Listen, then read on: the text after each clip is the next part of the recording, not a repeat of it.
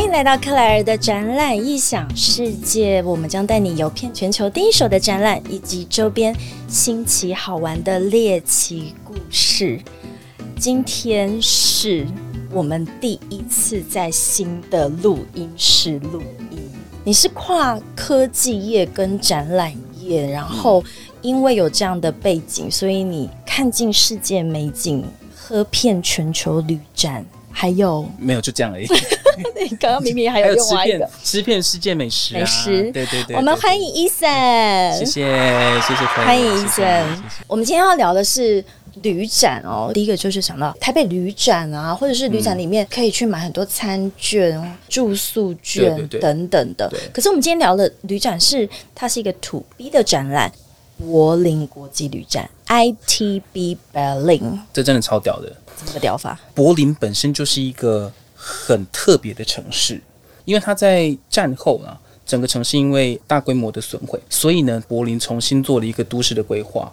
它有保留下来的那些，不管是它旧的建筑物，或者是它在战争的时候所毁损的那些柏林围墙，对，类似像那样的，但是它同时又拥有非常摩登现代的建筑。重点是它的啤酒真的很好喝。来哦，Cheers，Cheers，Cheers， Cheers Lost 德文的那干杯 Close， Lost 是不是？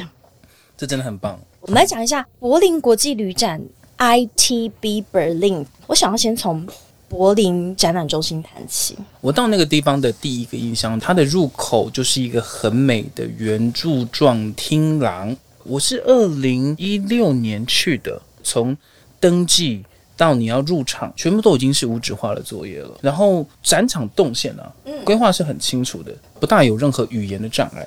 然后我刚刚上网 Google 一下，它那个整个展览馆二十万平方公尺、欸，这样子说好了，就算是有二十六个展馆，柏林它都还排不上德国前五大展馆。如果在台湾有看展的经验，像我们有世贸一馆、三馆，或者是你来到南港展览馆，它其实就是呃一栋建筑物，那它可能有分两层楼，对对对对，但是在德国的展馆呢，基本上前六大，它基本上展馆都是超过二十个，它可能没有每一个都像南港展览馆那么大，可是有二十六个展馆，哎、那要怎么逛啊？我那时候就是自以为浪漫，我觉得 我参加 ITB，我觉得我应该想要环游全世界一趟。我记得那时候刚入口的地方是美洲区啦，我光是走那个我就已经放弃了。你你放弃，所以你只二十六个馆，你只逛一个馆吗？呃，没有没有没有，就是我后来放弃，就决定出去坐车。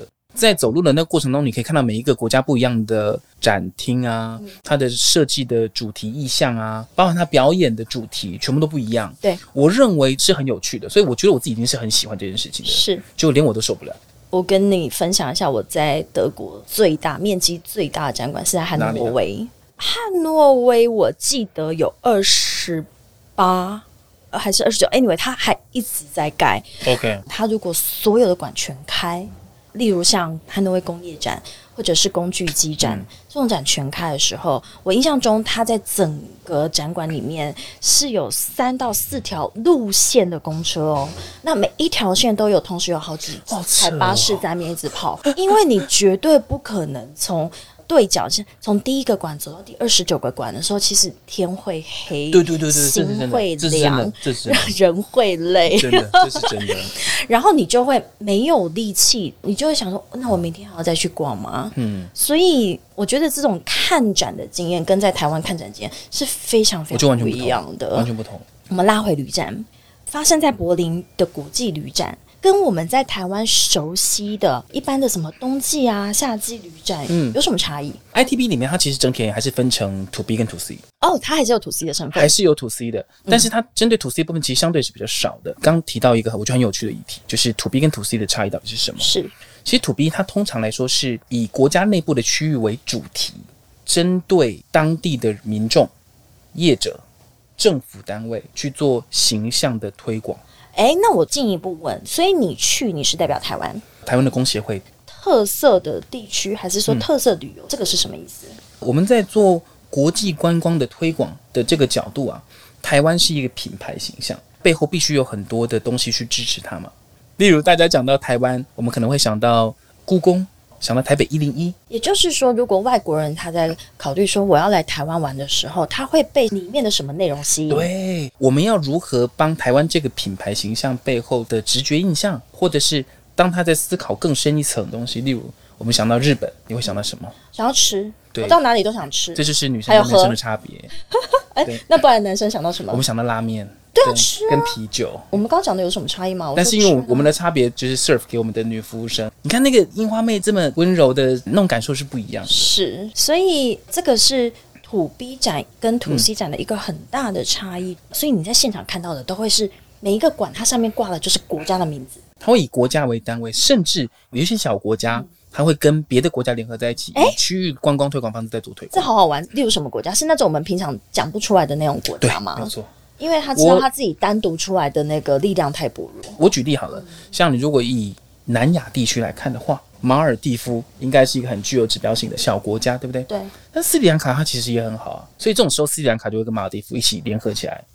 所以他的摊位上面的名字就会是马尔蒂夫加斯里兰卡，还是他们会有一个联盟？如果以南亚地区的话，他他们是会以各自国家的名义去做展场的主题的设置啦。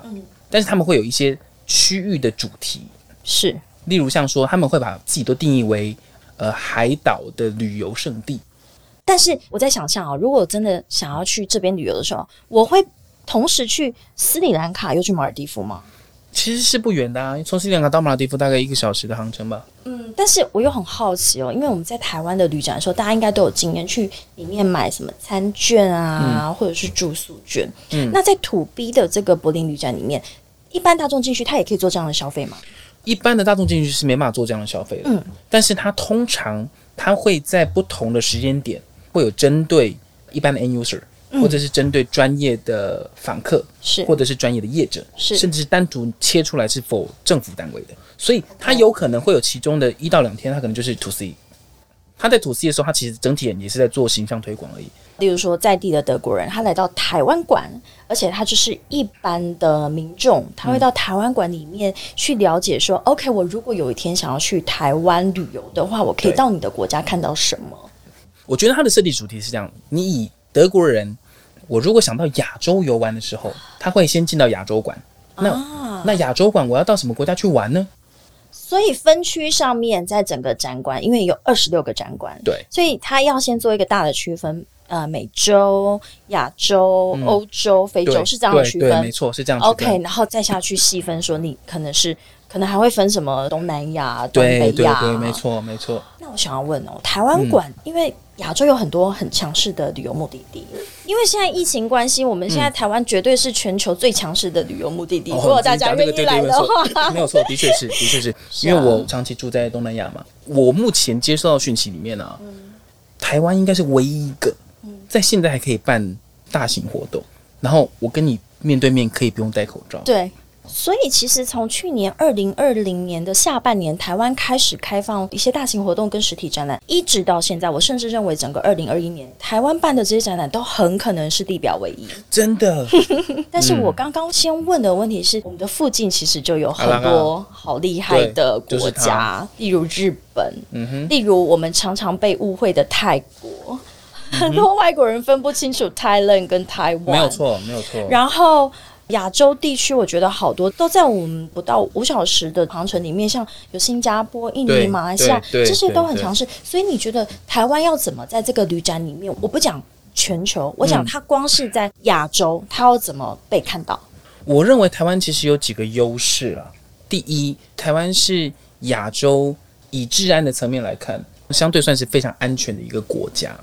我跟你分享一个数字，嗯在泰国啊，一年有三千万的旅游人次，你知道每一年有多少游客会消失吗？什么叫做消失？人不见了，去哪里？不知道。有很多种下场啊，被杀掉，然后有一些是可能就被就是囚禁起来做性奴。哎真的是真的真的，泰国真的在我的印象中，我会觉得它好像是一个相对安全的旅游的。好，我认为它也是整体而言，它也相对安全，是它的人民也是非常友善的。但是这就是真实发生在泰国的事情。所你以猜猜看多少数字？被你这样一讲，我觉得一千就很夸张了、欸，一年大概有十到十五万人。十到十五万人。你想哦，泰国已经是我们认定当中一个这样的国家，每一年都有这么多的游客会消失。十万呢、欸十到十五万啊。所以在台湾旅游真的是一个让人家非常安心的事情。对我认为第一个是很安全，第二个，台湾毕竟还是中华文化嗯，最真实的传，我终于知道传承。你为什么觉得今天有一些 内容是不是没有在适合怕的啦，就讲 啊，对，故宫才有啦，哦。对不对？台北故宫才有想啦要看，就是北要来京台北有啊西门，太好了，我们台现在北啊才有开始要谈这个议题了。对，我我想这件事情不只是对岸的人想要来这边看，连呃日本人也很喜欢来台湾，是因为他们光是文字，我们的繁体字对他们来讲就是一个很大的吸引。是，是是，我认为对日本人也有另外一种情结啦，嗯因为毕竟他们在那边殖民统治将近五十年的时间嘛，因为殖民地的关系，所以导致这个地方有很多的文化是跟日本其实是很雷同的。可是你刚刚讲的这种东西，要怎么在展场里面被凸显呢？也就是说，其实我们每一年在规划说观光的形象，或者是你的旅游主题的时候，其实都会考量到这个东西。嗯哼因为我认为啊啦，现在的你以台湾为一个品牌形象，其实你下面也需要很多的主题去协助这件事情。例如我们刚刚提到的台北故宫，这个叫做是文化之旅，台北一零一，一零一算是你觉得是什么？？都市它是一个摩登城市的代表。嗯哼对。那其实台湾有非常非常丰富的天然资源，例如我们台湾有温泉，台湾有三千公尺以上的高山，你知道有多少座吗？一百座以上一百六十八，哦，一六八好好记的数对字，，很好记的一个数168字。吧？对。哎，你讲到这个好玩哦，嗯因为我我记得我好像在上一集有提到这件事情。大家知道德国的面积跟台湾比起来，它相对大很多。对可是德国它一整片都是平的，没有错，只有到就是我住的慕尼黑那边，因为它跟奥地利交界处才有阿尔卑斯山，没有错才有地形的隆起，没有错所以那边它也有呃举办自己一些特色的展览，例没有如错像冬季没有错运动用品，因为会滑雪。没有错可，是台湾在这么一个小小的岛上面，第一它四面环海，没有错，而且我们跟大部分的国家比起来，我们其实面积不是大的对，可是我们却有这么多的天然美景。我再跟你分享一个数字啊，台湾啊是全世界海岛国家里面三千公尺以上高山最多的国家，Only one and number one。所以这件事情对某一些的外国观光客来讲是一个很大的吸引。没有错，为什么？他就是要来这边爬山吗？呃，应该这样说，你知道吗？从台北，我们讲说开车可以直接到三千公尺以上高山，就是在南投县的合欢山、嗯，五岭、主峰，多久的时间？你知不知道？四小时。对，哦就是这样。所以我今天就从那边过来的。你所以你今天刚下山，对，所以你看哦，这真的很屌啦！这全世界你找不到几个地方可以这样子。那因为我知道呢，呃，南投县在二零一八年的时候拿到了国际安控公园的认证，目前是亚洲第四个拿到认证的国家。暗空是什么？哦，这是一个很有趣的东西。它呢是美国的一个针对星空评鉴的协会，哦所以呢，它对于全世界星空的保护其实是非常的严格的。它希望当地的居民啊、业者可以把一些有星空的地方可以把它保存下来。所以你认为台湾馆在柏林旅展或者是这种国际旅展上面，它的被询问度高吗？必须讲实话，台湾在德国或者是以我在欧洲的经验，在我们过往几年询问度是非常低的。我发现这几年一直有在成长跟进步。我认为有几个很关键的原因，台湾的形象现在越来越鲜明。我会讲说它是汇聚百家思想独树一格啊，然后呈现出一个属于台湾人的风格。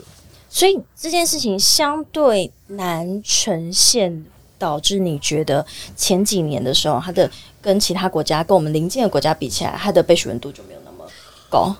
台湾才多少？三万六千平方公里耶、台湾相对真的是蛮小的。我认为在过往啊，大家对于台湾的印象都是什么呢？台积电啊，对是不对？晶片厂啊、晶圆厂这些东西的。是，所以啊，我觉得台湾呢这几年在就是我们讲说旅游形象的制定上面下了很多的功夫。好，所以医生，我们刚刚有聊到，就是台湾馆在这个国际旅展里面，因为你要跟各个国家去 compete，对所以你要想办法去呈现你的差异化对跟特色。那除了在摊位上面大家争奇斗艳之外，对应该里面也会举办很多的活动来吸客。那像。台湾的话，比你比较印象深刻的是什么活动？我印象深刻的是，你知道八家酱吗？大家这样，嗯，庙就是那会种将官手。我觉得泰国办事处的主任非常的勇敢，也很大胆。他就是直接请台湾的八家将出来，而且他们是请女子八家将，全部是女生，我连在台湾都没看过女生，这真的很屌所以这样子的活动在现场的那个反应度怎么样？哦，非常好。我认为这个泰国办事处主任他做对几件事情。第一，就是我觉得这种活动其实非常有特色，因为这是在别的国家没有的东西。第二，泰国人他们很信宗教，啊，他们很信所谓的神佛这种东西，哎，他们本身也是佛教国家。我觉得这样子的活动可以很快速的吸睛。很有共鸣。然后呢，我们在泰国最屌就是他请了钟馗出来，钟馗脸晃上去之后，他就现场就 key 档，然后就开始到处在做法之类的。哇哦，还是那是安排出来的，以我的认知，不会是事先安排的，因为如果是的话，我应该会被告知。就是可能说，哎，现场会有一个这样子的桥段，对，但是没。有，而他突然就是压起来，这样大家都就是受到一片惊这吓。 key 档这件事情很难想象哎、所以以后就不要画完，真的，我因为我们后来再到缅甸去之后，他就画半脸了。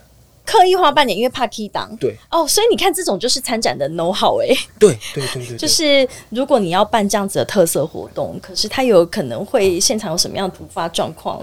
我觉得旅展上面还有一个非常可以代表各个国家的特色，就是饮食文化，哦，尤其亚洲国家对，没错。这种事情一定不会发生在欧美。分享一下我看过我觉得失败的案例，就是炸臭豆腐，台湾人应该吃得很高兴，很开心然后你就是那但个是味，你会发现在炸的时间，就是身边都不会有人。那个味道，就是把大家都赶走。对，没错，这到底是哪来的一个天才说找炸臭豆腐？因为就我所知，大家都会安排，例如像珍珠奶茶，你讲的这个就是完全正确的选择。嗯我没有遇过一个正妹不爱珍珠奶茶的，所以又是因为要吸到 吸客是真没来，所以你觉得珍珠奶茶是一个对的食物。完全正确啊！所以欧美人也喜欢这样爱翻这个饮料。那他们对于咬珍珠的口感有什么 common 吗？因为这种东西真的很特别啊，它就是 QQ 的，嗯对，甜甜的，有点黏又不会太黏，它是一个非常好拉近人与人之间距离我的觉得东西这，被你讲出来都觉得好。像极了爱情。所以你说珍真的珠吗怎么拉近人的距离？你根本一起吃一颗珍珠你吗刚？才说你试试看这个东西，哇，这是什么？哦就有话题了。哦对啊，哇，这是什么饮料？对这里面这个是什么东西？对，就这样，它的 ingredient 是什么？它对的食材是什么？没有错，没有错。对啊，所以珍珠奶茶是这几年来台湾在行销观光上面一个很重要的媒介。没有错，还有像小笼包，小笼包，我认为它是一个台湾之光哎、我你看鼎泰丰现在在全世界很多地方都有、啊，，对，而且然后这他个讲食到它是物。几折又几折，弄得像真的一样，对不对？它有一个历史渊源在，而且它的接受度好像也很高，因为它就是里面其实是猪肉它，是猪肉馅，主要是猪肉馅啊啊对，。所以像在印尼的时候，对他们的对鼎对，泰丰穆就斯林是国家，鸡它肉就会改，对，没错没错。所以这样子的台湾的特色美食，其实它到特定的国家，它还是要去因应当地这个民俗文化。对，没有错。那其他国家会用饮食，会用它的特色料理来作为旅展上面的亮点吗？好，以我过往经验看起来，我觉得用饮食文化做亮点，其实有一点的危险。例如越南什么很有名，他们很有特色，其实是他们的鸭仔蛋，对不对？那个不这能样吃带了去靠腰你就翻脸啦。了啊！那个不能打带开，去挖开里面鸭子半只在里面，而且那个有一冰一冰，那个有一点点那种不知道该怎么说，就是大家应该会不太舒服。对，没有错，但是我觉得好玩的事情就是在用饮食文化去行销的时候，嗯第一，欧美绝对不会特别还来它的饮食，因为 Come on，你要你要你要 highlight 什么？你告诉我。 还来啊，说我们东西就你是啊要 highlight 什么就？Fish and chips 吗？对你你多厉害的 fish？你跟我说。是啊，对啊，我认为有几个原因啦。第一，因为亚洲的饮食文化跟欧洲非常的不一样。嗯，像我们刚刚讲说珍珠奶茶啦、炸的盐酥鸡啦，都是多数的人类可以接受的东西。我去看了像观光局的对一些官方的影片，他都会特别把饮食这件事情拉出来，而且最近几年他还会刻意做否日本人的，对或是否哪一个国家的，还会去细分到说这个国家来到台湾是为了哪一件事情。嗯就像你提到泰国人，可能因为我们跟他的宗教其实是宗教同旅游同源的，对，那日本有我们跟他之间的以前的历史文化，嗯，他们喜欢我们的热带的水果，对所以我发现它的那个影片多元性跟精致度就做得越来越细致了。对，我们的台湾的观光其实也一直非常认真的在经营这一块哦。像今年我知道二零二一年是定义台湾是一个自行车旅游，啊，对对对，你人到这边之后，你可以透过自行车的一种漫游，游遍全台湾。对对对。所以你们在规划台湾馆的时候，会不会也用自行车这样子的元素？就我知道，以现在的旅游主题的设计，其实都会跟当年度的主题有很直接的关联。自行车有另外一个原因，是因为我们台湾有一个台湾人的骄傲，是就是自行车是 G 牌，对，所以我觉得这个的连接其实有很直接的关系。第二是因为我刚刚讲到的，台湾是一个治安很好的国家，每一个城市与城市之间目前都已经有对于自行车旅游有非常友善的相关的配套措施，例如我们有现在有呃自行车道，对，例如我们现在在每一个派出所啊、分局啊，他们有一些友善的措施在里面。哦，真的。例如说，如果爆胎，或者是说要补给，服务员吗？他们他这么好，我不知道啊。不然呢？但反正就是 anyway，我就我知道他们是欢迎这件事情的。你要来借个厕所啦，哦，冲个凉啊什么的，他们大概都是欢迎的。然后再来就是台湾的 Seven Eleven 啊，非常非常便利普及超，嗯商对你几乎就是吃一段时间，你就可以有地方让你做定期的补做给。补给。对，所以国际旅展这件事情真的非常好玩。它其实牵涉的不是只有一个国家的观光资源，它有时候还会结合的是这个国家本身的重点产业。对所以我们对刚刚对嗯提到的是，在台湾，我们是自行车王国，那我们的地理环境也非常适合自行车的车友。无论是带着他自行车来，或是来到台湾，我们又有自己非常强大的一个自行车品牌，然后嗯在台湾做这样子的一个深度旅游对或特色旅游。对对，好，那我们今天非常谢谢医生，哎，想不想要再跟我们最后谈个心？好，就是我是真的觉得，身为一个台湾人，我觉得是非常幸福而且很骄傲的。在旅游产业上面，其实我们拥有非常丰富的天然资源。是我们在台湾的科技产业上面，它其实我们有非常多先行者的优势。所以我想要特别跟大家分享的，其实是感谢我们身上所拥有的一切，然后感谢身边的每一位那么认真努力付出的每一位好朋友。有点离题的感觉，就是反正就是要洗衣服啦。对好，那我们最后谢谢医生，我们谢谢 cheers 一下。我们今天 cheers，聊了 cheers 是柏林国际旅展 ITB Berlin，我们最后用德国啤酒来跟大家说，谢谢你们来我们的节目玩。那记得请订阅克莱尔的展览《异想世界》在 Apple Podcast、Sound on Spotify 跟 KKBox，请帮我们分享给你的亲朋好友以及订阅，按下五颗星。谢谢大家，我们下次见喽，